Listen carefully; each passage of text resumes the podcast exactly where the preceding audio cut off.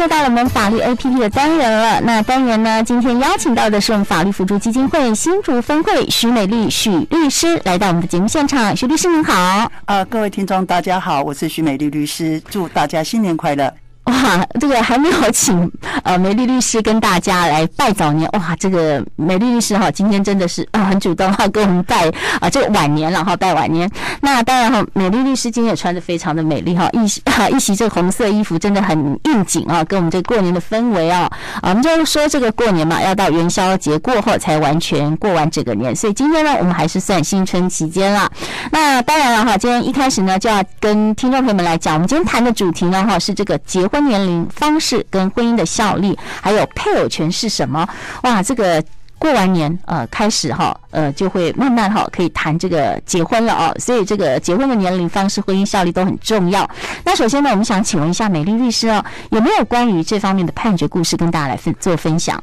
我想，呃，我对大大家对于婚姻的那个效力的部分，有关于这一百一十年，也就是我们讲到的去年十一月三十号，是。啊，台北新呃台北地方法院有一个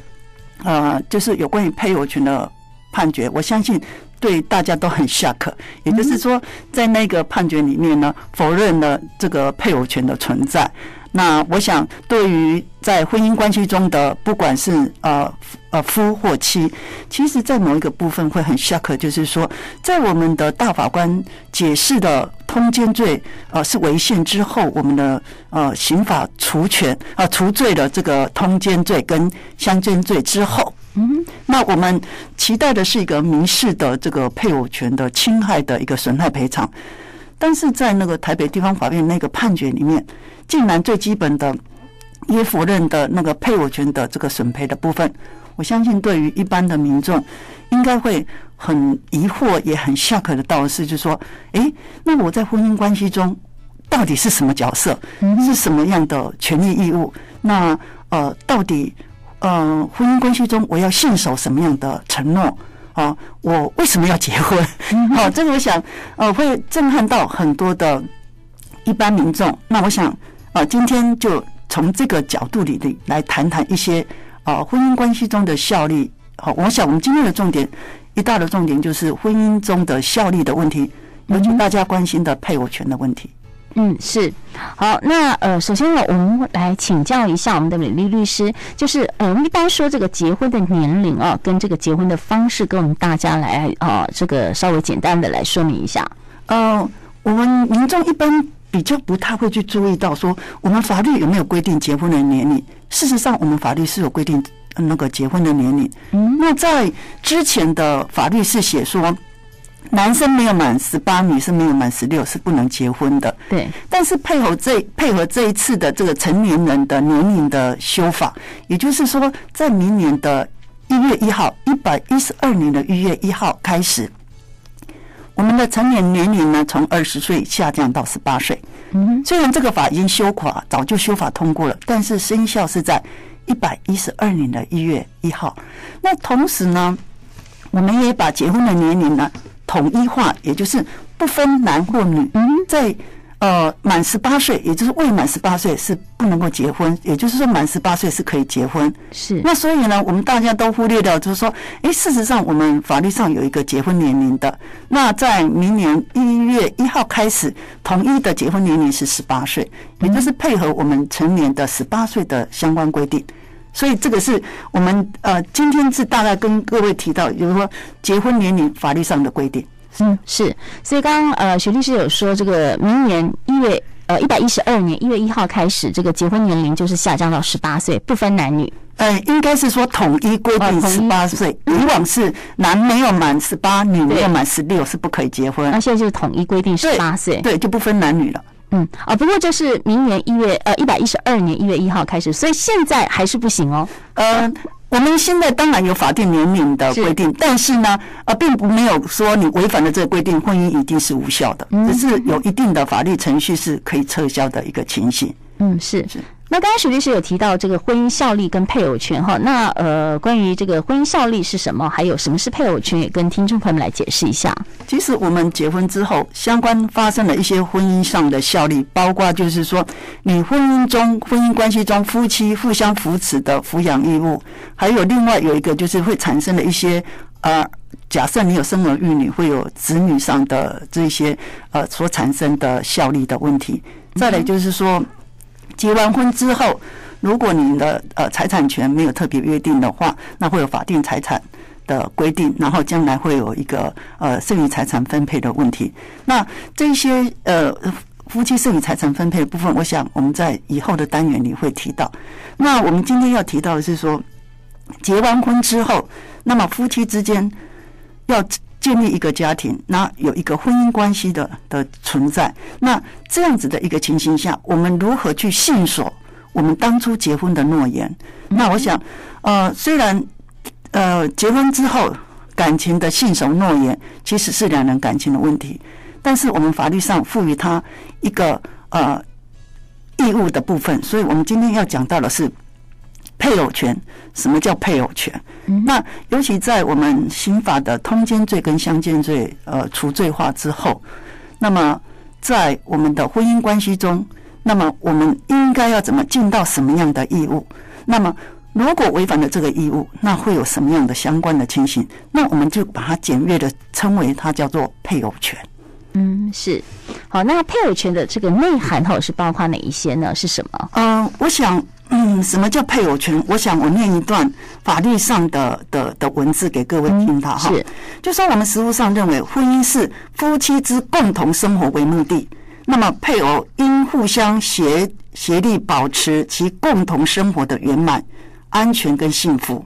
那么夫妻间互守诚信，是为了确保他们共同生活的圆满、安全及幸福的必要条件。所以呢，他把它解释成。配偶因为婚姻契约而负负诚实之义务，配偶的一方行为不诚实，破坏了共同生活之圆满、安全及幸福者，那么我们认为他是违反了婚姻契约的义务，而侵害他方的权利。所以这一段的的内容就告诉我们说，他认为你违反了婚姻契约的义务，那么是侵害到另一方的权利。那我们把它概括称为这个叫做一个是配偶权，所以以往我们的实务的见解都认为这样子的呃互守诚信，那么确保大家共同生活的安全幸福，这个是你进入婚姻中所必要要遵守的一个一个义务。那我们有义务，相对的他方就是一个权利，所以我们才会称为这个叫做一个配偶权。嗯哼，是，呃，那想请问一下许律师，就是说我们这个通奸罪废除之后，那这个配偶权是否还是存在的？呃，我想我们回归到我们四字大法官四字七百九十一号的内容。那大法官会议四字七百一十九号，我们称为大法官会议解释里面，当初废除废除了这个通奸罪跟相奸罪的一个内容，其实他应该是这样讲。嗯，他说我们的刑法。就是刑事的处罚叫刑法，刑法呢，去去处罚一个人，其实他的立法点是在公益的角度，所以呢，他后来认为，你虽然违反了呃婚姻中的契约的信守承诺，那当然会有有一个相对于对方的对于情感或对婚姻的期待的损害，那他认为这种刑法其实要从公益的角度来看。那虽然呃夫妻间的一方违反了信守承诺的这样的一个忠诚义务，那么固然是让对另一方遭受到对感情上的受伤，或对于婚姻的期待的的破灭，但是他认为这个情形之下，国家是要用强而有力的刑法去介入你的呃感情生活、婚姻家庭吗？所以，其实，在大法官会议解释的那一段，他是认为。我们要用刑法去苛责人家，跟你要维持一个契约的的这个承诺，这样子的一个情形，它是不符合比例原则。所以，四至七九一的这个部分，虽然认为不对通奸或相奸不应该用刑法去苛罚，但是他并没有否认夫妻间。配偶间应该要去信守你婚姻的契约的承诺。嗯哼，所以呢，其实七九一虽然认为我们的通奸跟相奸其实是不应该用刑法去苛责他，但是他并没有否认夫妻间的契约关系、婚姻的契约关系，彼此之间应该要尽忠诚义务。嗯，所以呢，虽然我们法律把通奸罪跟相奸罪废除了，但是在最根本的一个理念，其实并没有否定夫妻间婚姻间的信守忠诚义务。嗯，所以我们不认为在七九一的这个释字，其实是完全否认到配偶权的这一块，只是他认为不应该用强而有力的刑法、刑事处罚去介入这一段而已。所以呢，虽然后来我们的通奸罪跟相奸罪都除罪化，但是呢，绝大多数的这个呃司法的民事部分，都还是肯认了配偶权的这一块。所以呢，在呃去年十一月三十号，台北地方法院的那个民事判决，其实是极极少数极端的否认了这个配偶权的部分。我们相信这个部分只是觉得在那个判决里面，对于这个配偶权或者是信守婚姻承诺、忠诚义务的这部分，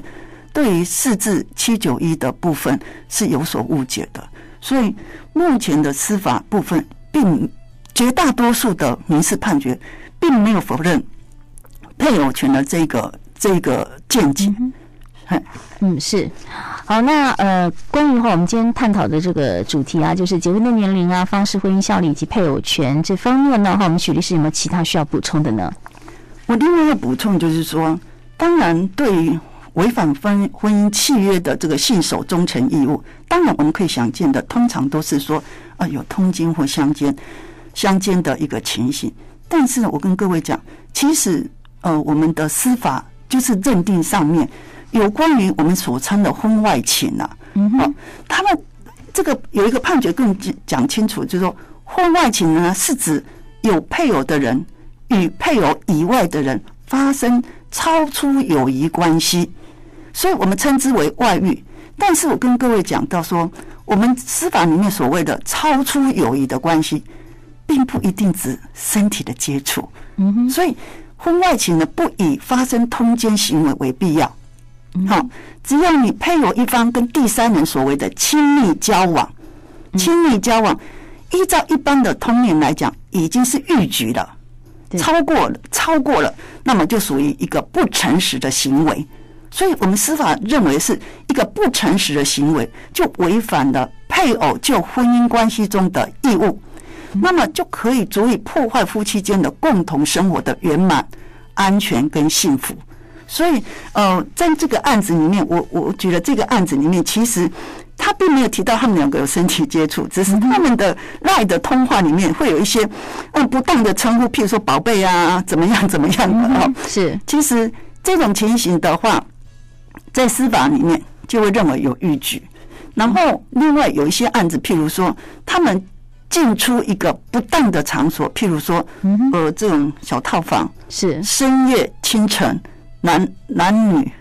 独自独独独处，独处，嗯，是。那么，其实配偶会认为，你的配偶会认为是你发生了通奸。好，纵使证据上不足以认定你是发生通奸，可是这样子的一个，在一个小套房里面，深夜清晨，男女独居，是不是在一般人的认为，就是已经超出了一般同事朋友间的交往？如果是，那这样子就是就会被认为。你已经是有一个不当超出友谊的关系，所以这个部分呢，在我们的司法里面，还是认为这是违反了一个呃婚约的一个义务，你就足以去破坏你夫妻的共同生活的圆满、安全跟幸福。所以要跟各位观众呃听众讲的是，司法的违反契婚姻契约、侵害配偶权，并不一限于。只有通奸或者是身体上的接触，事实上，你的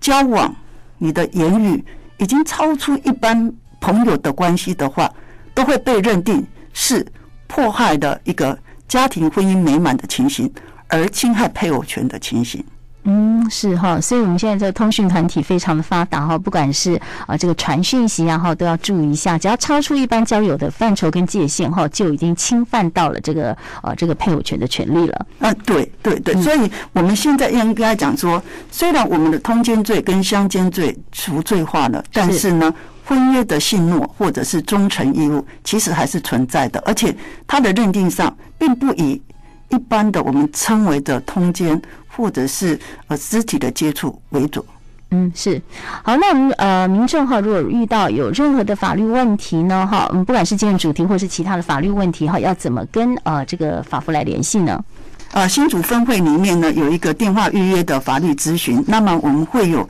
相关的这个呃值班的这个法服的律师呢，可以给各位做一个咨询或者是法律的解答。那新竹分会的预约电话是零三。五二五九八八二零三五二五九八八二。那么，如果呃有除了电话预约之后呢，一样可以到的我们的法服的会址。那么，我们法服的会址是在新竹县竹北市县政二路一百零五号。竹北市县政二路一百零五号，也就是在县政府。县治县治区的县政府的附近，好，县政二路一百零五号，嗯，是的。好，当然，我们的听众朋友们，如果说对今天的主题内容有任何疑问，也可以透过哦，我们新竹分台简讯快易通零九三四零一六五二，或者是直接上新竹分台 FB 来做留言，我们会将您的留言转达给律师，请律师来回答。那今天再次谢谢我们的徐美律师律师，谢谢您啊，谢谢各位听众，再次年后的祝大家新春愉快，谢谢。